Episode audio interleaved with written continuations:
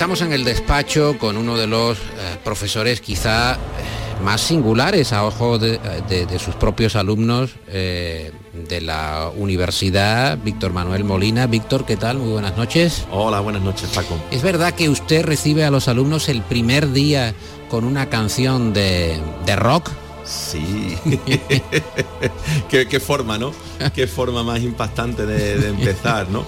Juego un poco con eso porque date cuenta que es su primera clase en la universidad. Yo doy clases hace muchos años, en, primero de, doy en, farmacia y en química y doy física en primero de, farmacia. Entonces los alumnos y las alumnas de primero de farmacia es su primer día de clase. Están cruditos. Eh, claro, llegan los nervios la, y de repente pues entro yo en clase, simplemente arranco el ordenador, pongo mi pen y les digo, pero antes de decir ni, buenos días, no, buenos días sí, después la digo, Buenos días, soy Víctor y voy a ser vuestro profesor de física aplicada a la ciencia de la salud. Y pum, y le doy al play, ¿no? Y entonces empieza un solo de guitarra y les pongo el videoclip en la pantalla, ¿no?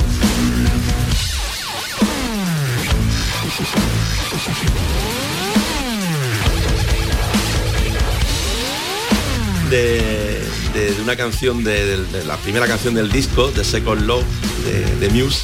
Y, bueno, y se quedan todos, me quedo callado un rato, simplemente escuchando la, música, me llama la atención el profesor o la profesora del aula de al lado, siempre me pasa porque viene a decir qué está pasando aquí, porque se escucha tanto ruido, pero, pero es una forma de... ¿Y cuál es la reacción de los alumnos, teniendo en cuenta que cuando se da el paso a la universidad normalmente hay un cierto desafío, un, reto por delante. Uno viene de una universidad, o, mejor dicho, uno viene de una escuela eh, mucho más paternalista, si se quiere entender así. La universidad es mucho más individual, en tanto que cada alumno tiene que asumir sus propias responsabilidades. ¿Cuál es la sensación que tienen cuando lo ven a usted haciendo ese saludo de, de entrada, ese protocolo singular? ¿Se quedan estupefactos? Se, miran unas a otras, unos a otros, se quedan como diciendo, ¿dónde me he metido? Esto que trae muchas ideas preconcebidas de, de, las enseñanzas previas, trae muchas ideas preconcebidas sobre lo que es la universidad. Ojo, muchas de ellas ciertas pero también es verdad que hay otras que no, que no tienen por qué serlo, ¿no? Sí es verdad que el modelo de, enseñanza cambia completamente. Pero tengo una idea preconcebida y es que piensan que el profesor o la profesora es un ser que está allí muy lejos, muy lejos de ella o de ellos y que no les va a echar apenas cuenta y tal. Y entonces pues yo intento demostrarle que no tiene por qué ser así, ¿no? Que, el profesor a fin de cuentas es eh, la persona encargada de enseñarles cosas, ¿no? Y el proceso ese de enseñar y de aprender, si va solo en una dirección no funciona bien. Nunca funciona bien. Para que funcione realmente bien y se aprenda, ojo, no se memorice en contenido, se aprenda, eso tiene que ir en las dos direcciones. Tiene que ir del alumno hacia el profesor y del profesor hacia el alumno. Mm. Entonces, de esa forma mía de empezar las clases, primero, les quiero enganchar a la asignatura, porque ojo, le estoy explicando física a alumnos de primero de farmacia, que la física mucho ni la han dado en secundaria o han dado muy poco, ¿no? Entonces intento demostrarles que la física está ahí, ¿no? Está hasta en la música, ¿no? Hasta la música más actual, ¿no? ¿Ha abierto usted canales de comunicación con sus alumnos, foros, donde eh, se establece esa comunicación y donde ellos pues reclaman a lo mejor algún tipo de consulta o se expresan. ¿Ha tenido algún tipo de palmadita en la espalda, alguna declaración por parte de los alumnos agradeciéndole de una manera singular? Sí, este, este curso, sin ir más lejos, yo, eh, yo intento utilizar todas las herramientas que tengo, que tenemos a nuestra disposición para la docencia, para comunicarme con, ellos también, y uno de ellos los foros que tenemos en la enseñanza virtual, la evaluación. Tal. Una de las cosas que les pregunto es, ¿qué os parece la asignatura? Y les permito publicar de forma anónima que yo siempre lo hago para que se puedan expresar con libertad. ¿no? Y sí, este, este año tuve, tuve algún mensaje muy, muy simpático, ¿no? curioso mm. de, algún alumno de expresando lo que había sentido cuando, con los miedos que los que llegó a la universidad y expresando lo que había sentido ¿no? al, entrar en mis clases y al darse cuenta de que la física no solamente no era la peor asignatura, del curso como él se temía, sino que se había convertido en algo así como en su, así, en su momento favorito de, las clases ¿no? durante la mm. semana. Creo que lo tengo aquí porque he estado indagando. Podría parecer que, que usted me ha facilitado información, usted no me ha facilitado ninguna porque es nuestro primer encuentro, apenas hemos intercambiado algunos WhatsApp y ahora nos estamos viendo en la Facultad de Farmacia en, un despacho para eh, hacer esta, esta charla, esta entrevista. Eh, quizá eh, al mensaje que se refiera sea este. El primer día, dice un alumno, que rechazaba de plano la física, el primer día entré temblando, ansioso por ver a mi enemiga nuevamente a los ojos. Me encontraba abriendo el cuaderno cuando noté los instrumentos de la canción que nos puso el profesor, en lo que se podía denominar como el tráiler de su asignatura. Aquel hombre, tan estrafalario y expresivo, se presentó como nuestro maestro. Desde entonces sentí la flecha del destino que con su veneno recorrió todos los vasos sanguíneos de mi organismo, un veneno espeso y pesaroso, el veneno de la equivocación. A día de hoy puedo concluir que la asignatura de física no sería tan buena sin este profesor. Esos problemas tan rebuscados, ingeniosos, psicodélicos, hacen de esta materia una mucho más amena.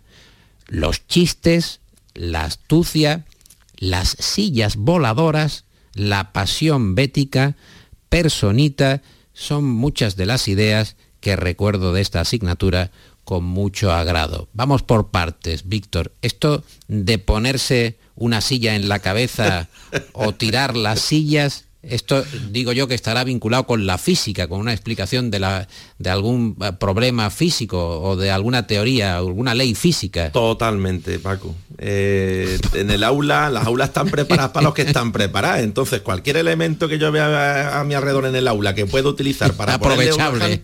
un ejemplo, lo uso, ¿no? Entonces, si hay que ponerse una silla en la cabeza, me la pongo. ¿Para qué? Para explicarle la presión que se soporta cuando alguien está bajo un fluido, ¿no?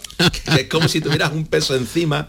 Y luego le digo, la presión atmosférica es la fuerza que hace la atmósfera sobre la superficie del agua. Y digo, imaginaos que tengo la silla encima de la cabeza y ahora se sentase alguien, en plan, como en el circo, ¿no? Se sienta alguien encima de la silla. ¿A que sentiría más presión? Pues total, les explico eso. O empujar la silla, pues es magnífico para explicarle el rozamiento, ¿no? Empujas algo y se frena, ¿por qué? Porque roza contra el suelo.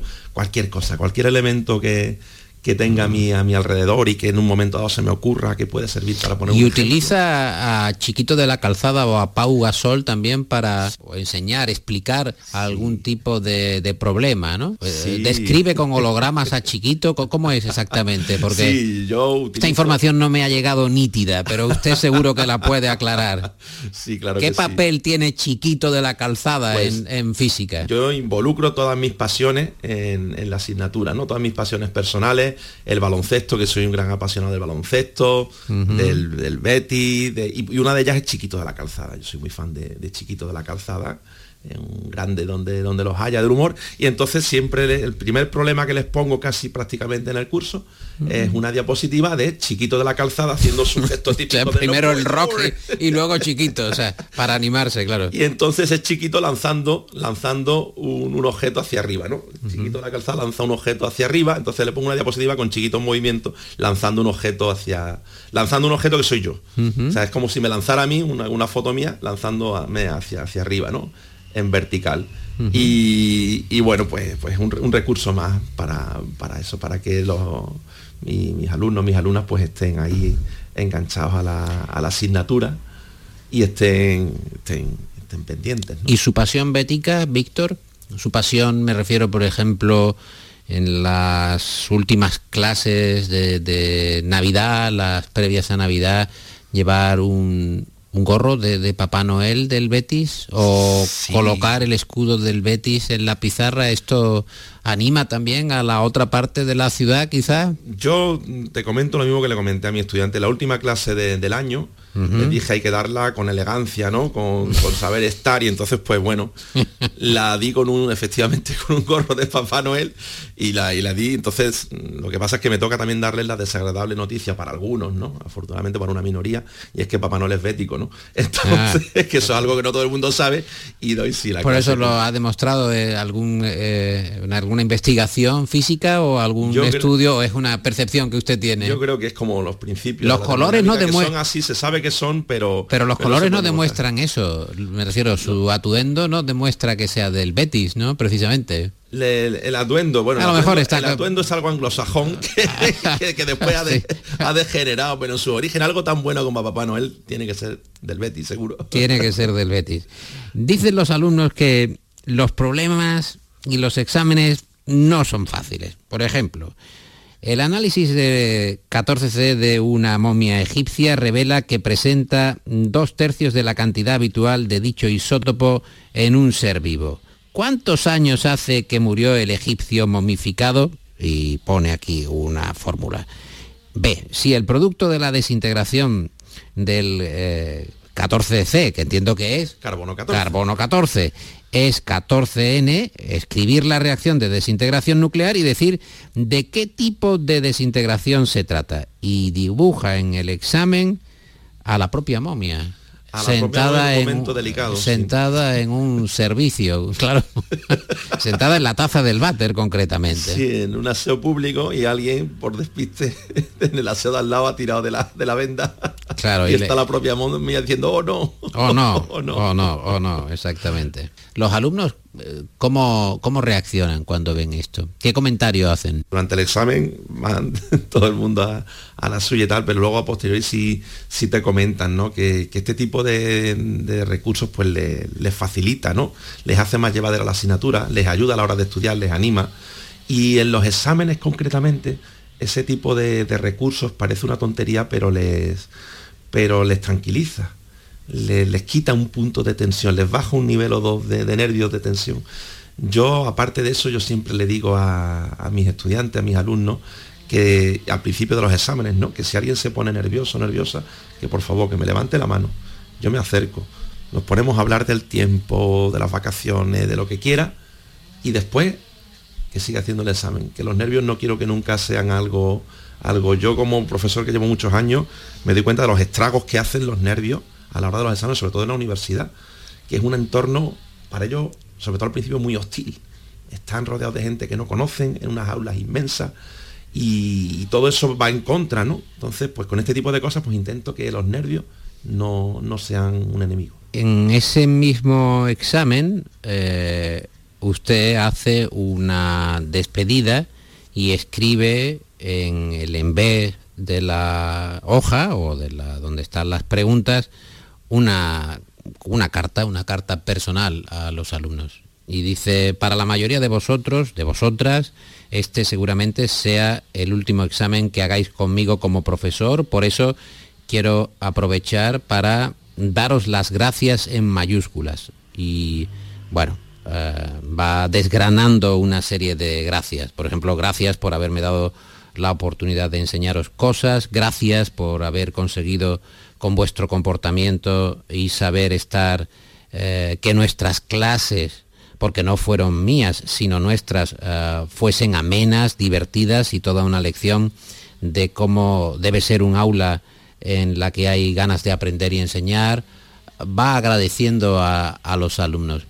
Además de esta eh, carta que hemos, o esta comunicación de un alumno anónimo que hemos comentado, ¿qué tipo de reacción eh, cuando eh, se acaba el, el periodo de enseñanza, cuando ya llega el examen, tiene con, con los alumnos? ¿Ha tenido algún acercamiento o hay un- alguna timidez que no se acaba de romper pese a los caminos que, que usted tiende eh, respecto a los alumnos? ¿Hay alguna reacción que le haya sorprendido? Algo que en esta señal de, de gratitud que usted mm, demuestra con respecto a los alumnos, ¿tiene algún retorno? ¿A- ¿Cuál ha sido el mejor retorno quizá que haya tenido a lo largo de toda la carrera de enseñanza? Uf, madre mía. ¿O ha Eh, tenido muchos? He tenido muchos, afortunadamente, Paco, porque eh, todos los años después, siempre al terminar las clases, recibo correos de agradecimiento.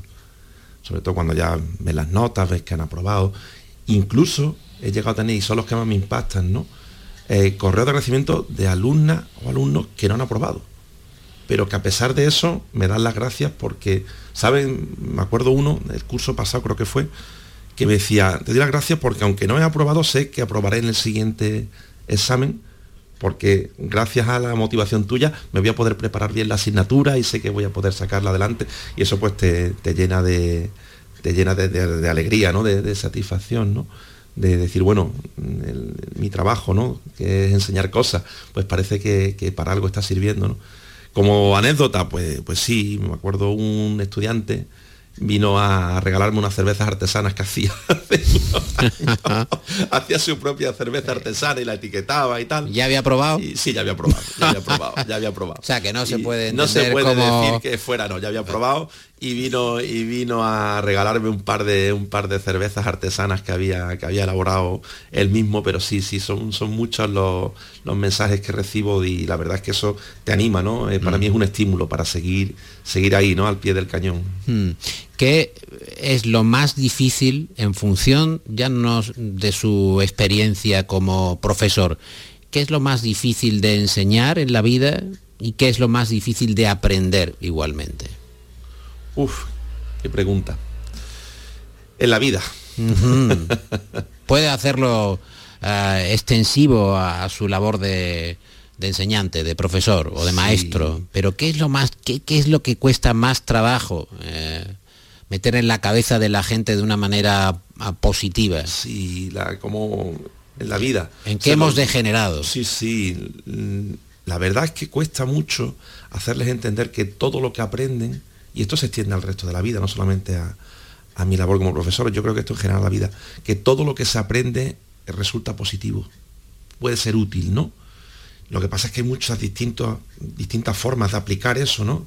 Distintas formas de resultar útil todo lo que aprendemos, pero eh, cuesta mucho hacerles entender que todo lo que se aprende es útil para la vida, te puede servir en un momento dado para la vida, aunque sea de la forma más más rocambolesca, ¿no? Que uno se puede imaginar. Yo me acuerdo siempre un correo que me escribió una alumna, que se lo refiero siempre a, a mis alumnos en clase, de madrugada, hace unos años recibí un correo que veo que había estaba escrito de madrugada, de una alumna, que ya había sido alumna mía, hacía dos o tres años, y me dice, estaba en plena noche de insomnio y tenía puesto el CSI. Y en el CSI estaban haciendo una prueba forense, que estaban haciendo en un túnel de viento, estaban metiendo un, objeto para ver cómo el viento lo atravesaba y tal, y explicaron cómo cambiaba la presión de conforme tal, y de repente me acordé y sabía lo que estaban diciendo porque me acordé de tus clases de hace dos o tres años y me dio una alegría enorme, me ha dado tanta alegría que, te tengo que mandar un correo para decírtelo. Entonces, ese tipo de cosas, ¿no? Pero eso, eso a veces cuesta mucho hacerlo entender, porque mm. piensan que, que, bueno, que hay cosas que las tengo que aprobar cuando tengo más remedio y ya está, ¿no? Y yo creo que eso en general en la vida también es así, ¿no? Tantas cosas que nos encontramos y que pasamos de ellas, ¿no? Que no le damos importancia, ¿no? Porque pensamos que no son útiles para nuestra vida y todo lo que nos rodea, ¿no? Nos puede resultar útil en un momento dado, ¿no? En vez de centrarnos tanto en nosotros mismos, mirar más a nuestro alrededor, ¿no? Mm. Y, darnos cuenta que todo lo que nos rodea nos puede resultar útil en un momento dado para nuestra vida, ¿no? Mm. Para ser, para ser mejores. En las películas eh, se rompen quizá eh, con, mayor eh, constancia, con mayor perseverancia las, leyes de la física, ¿no? Porque ahí cuando se habla de, películas, no digo ya de ciencia ficción, digo mm, películas de acción, cuando vemos cosas que son verdaderamente imposibles por física, ¿no? Y lo vemos, misión imposible, ¿no? Que, bueno, esto desde un punto de vista del, propio cuerpo humano, no hay quien resista, bueno, se puede ser Tom Cruise, pero desde luego el resto de la humanidad no lo resiste en Misión Imposible, por lo menos ya te lo advierte que en el título. que lo que vas a ver es imposible, pero te voy a comentar, te voy a comentar, te voy a contar un secreto, Paco. Yo no puedo con las películas de superhéroes, será de formación oh. profesional porque las estoy viendo y sin querer estoy pensando, no, no, no, tú por un, porque te, estaba en un laboratorio y te dieron una radiación, no, de repente no vas a empezar a echar ese tipo de, cosas, ¿no? Pero, pero, pero sí, pero bueno. Si te pica una araña, ¿no? O si te pica una araña, ¿no? Pero no una araña cualquiera. Hombre, que el hombre araña. no una araña cualquiera, ojo. ¿eh? Entonces, bueno, eso hay que mirarlo con otros, con otro ojo. De luego, si lo ves con, el punto, con los ojos de la ciencia, mejor debes un drama que verte cualquier película de acción o cualquier película de ciencia ficción. Mejor a llorar. Eh, Víctor Manuel Molina, muchísimas gracias, eh, profesor de física aplicada a ciencias de la salud en la Universidad de Farmacia de, Sevilla. Espero que siga seleccionando canciones de rock. Por cierto que tengo la, discoteca, la tengo abierta. ¿Le apetece algo de rock para acabar o quiere... Con rock vamos bien con rock, por ejemplo, ¿qué tipo de...? Y si, por ejemplo, hablamos de rock en español extremo duro. Diga usted, está, tiene... o sea, la discoteca es infinita, no nos falta de nada. Incluso lo no publicado en extremo duro, de extremo duro lo tenemos, de Robe Iniesta. bueno, pues de cualquiera de las baladas de extremo duro me da. Pues vamos con un baladón, vamos con un baladón. por ejemplo. La senda, pues. Me, me parece perfecto. Ya está sonando la senda. Víctor, muchas gracias. Gracias. Y suerte. Gracias.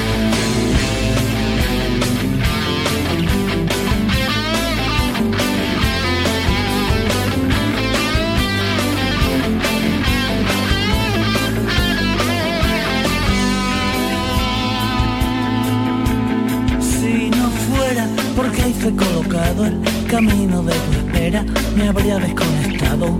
Condenado a mirarte desde fuera y dejar que te tocara el sol. Y si fuera mi vida una escalera, me la he pasado entera buscando el siguiente escalón. Convencido que estás en el tejado esperando a ver si llego yo.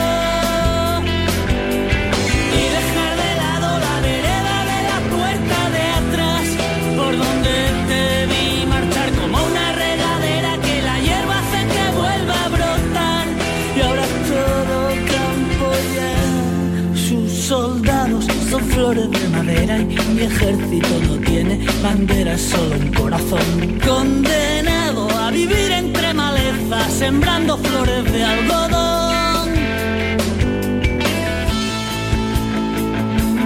Espera la muerte traicionera y antes de repartirme del todo me veo en un cajón. Que me entierren con la picha por fuera pa' que se la